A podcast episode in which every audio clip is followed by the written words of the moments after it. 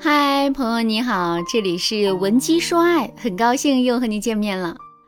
上节课我讲述了可可的婚姻故事，很多粉丝听完以后都留言说，感觉老师在监视我呀。你说的可可老公不就是我老公吗？他们一样的自私自利，一样的会找借口，一样的懒，一样的爱挑刺儿，甚至一样的屡教不改。还有粉丝听完之后就问我，老师。你说的不会调教老公，导致老公越来越废物的三个标志性的感受，我都有。那我该怎么做呢？我现在就是为了孩子，想做最后一次努力，希望老公真的能够变好。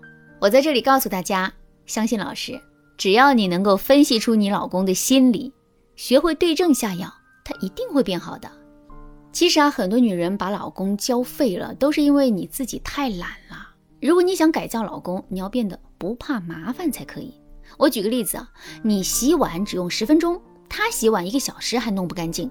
有时候老公洗了碗，你还得再洗一遍。所以啊，为了省时间，为了节约精力，你宁愿自己洗。你的这种不愿意和老公费精力的懒，会导致老公觉得他什么也做不好，那他只能摆烂当巨婴了。相反，会调教男人的女人。他们都不怕调教过程有多繁琐。当伴侣和他意见不一致的时候，他不会为了省事就说“你闭嘴，按我说的来”。相反，他会多花半个小时和伴侣进行引导式的商谈，既满足自己的需求，又让伴侣觉得受到了尊重。当伴侣行为出现失误的时候，他不会因为情绪不好就直接说“就这点小事你都做不好，干什么吃的”。相反，他不会发脾气，却懂得高情商的技巧，引导伴侣今后都做正确的事。因为聪明的女人都知道啊，调教的过程繁琐，但是收益却是终生的。那些被调教好的男人，真的是又可靠又温柔；而懒女人呢，懒得费这个脑子，什么技巧都不用，所以最后把老公骂成了废物，还只怪自己命运不济。如果你想和可可他们一样改造自己的老公，赶紧添加微信文姬零三三，文姬的全拼零三三，获得老师手把手的贴心指导吧。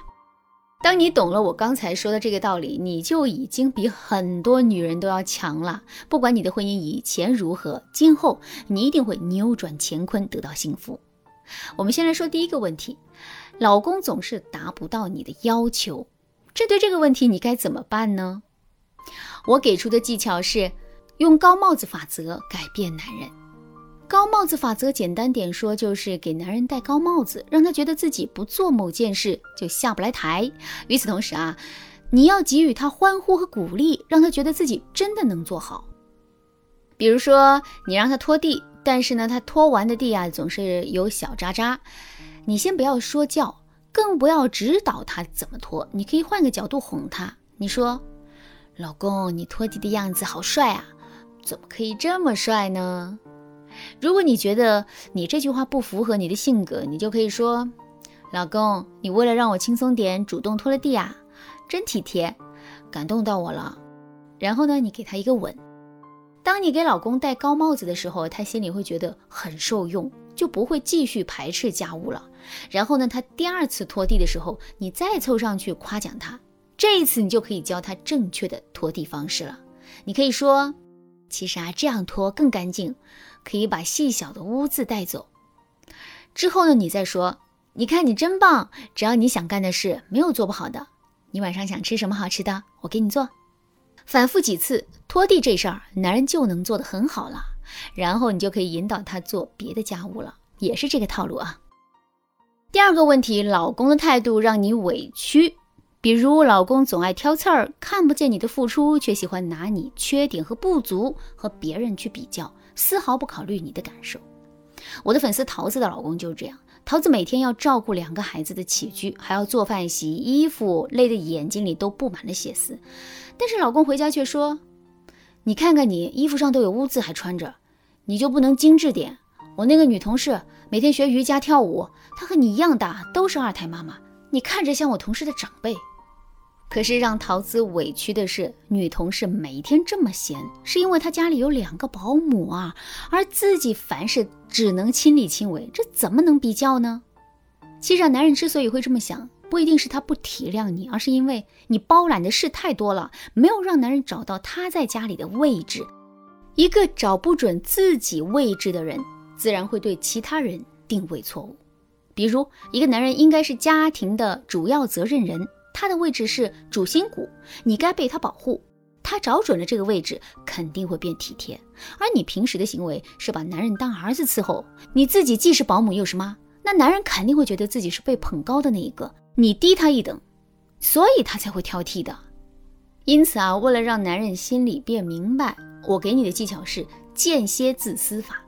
比如啊，你可以向老公宣布，你也要和女同事一样学习瑜伽和绘画，家里脏乱差就当看不见，晚上就做水煮减肥餐，报绘画班的钱就从老公的零花钱里扣，还要让他知道。具体的技巧操作手段是，你一周挑一半的时间这么做，然后观察老公的反应。如果老公看到你减肥瑜伽很开心，他会帮着你做家务。那说明啊，他的需求就是拥有一个精致的老婆，其他的不重要。那你还乐得轻松点呢？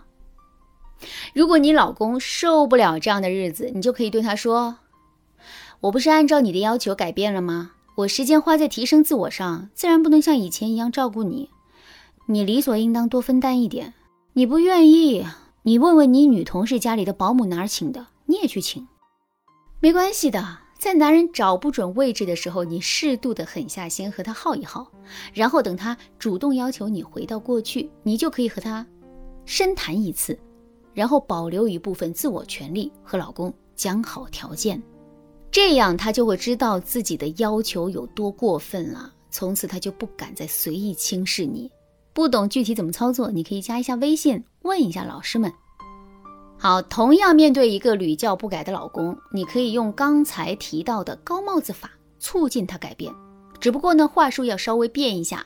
比如你看到男人犯错误，你可以用惊讶的口吻和老公说：“亲爱的，你怎么会犯这样的错误？不会吧？你平时最爱干净了。”这个时候，男人才会真的感觉到不好意思。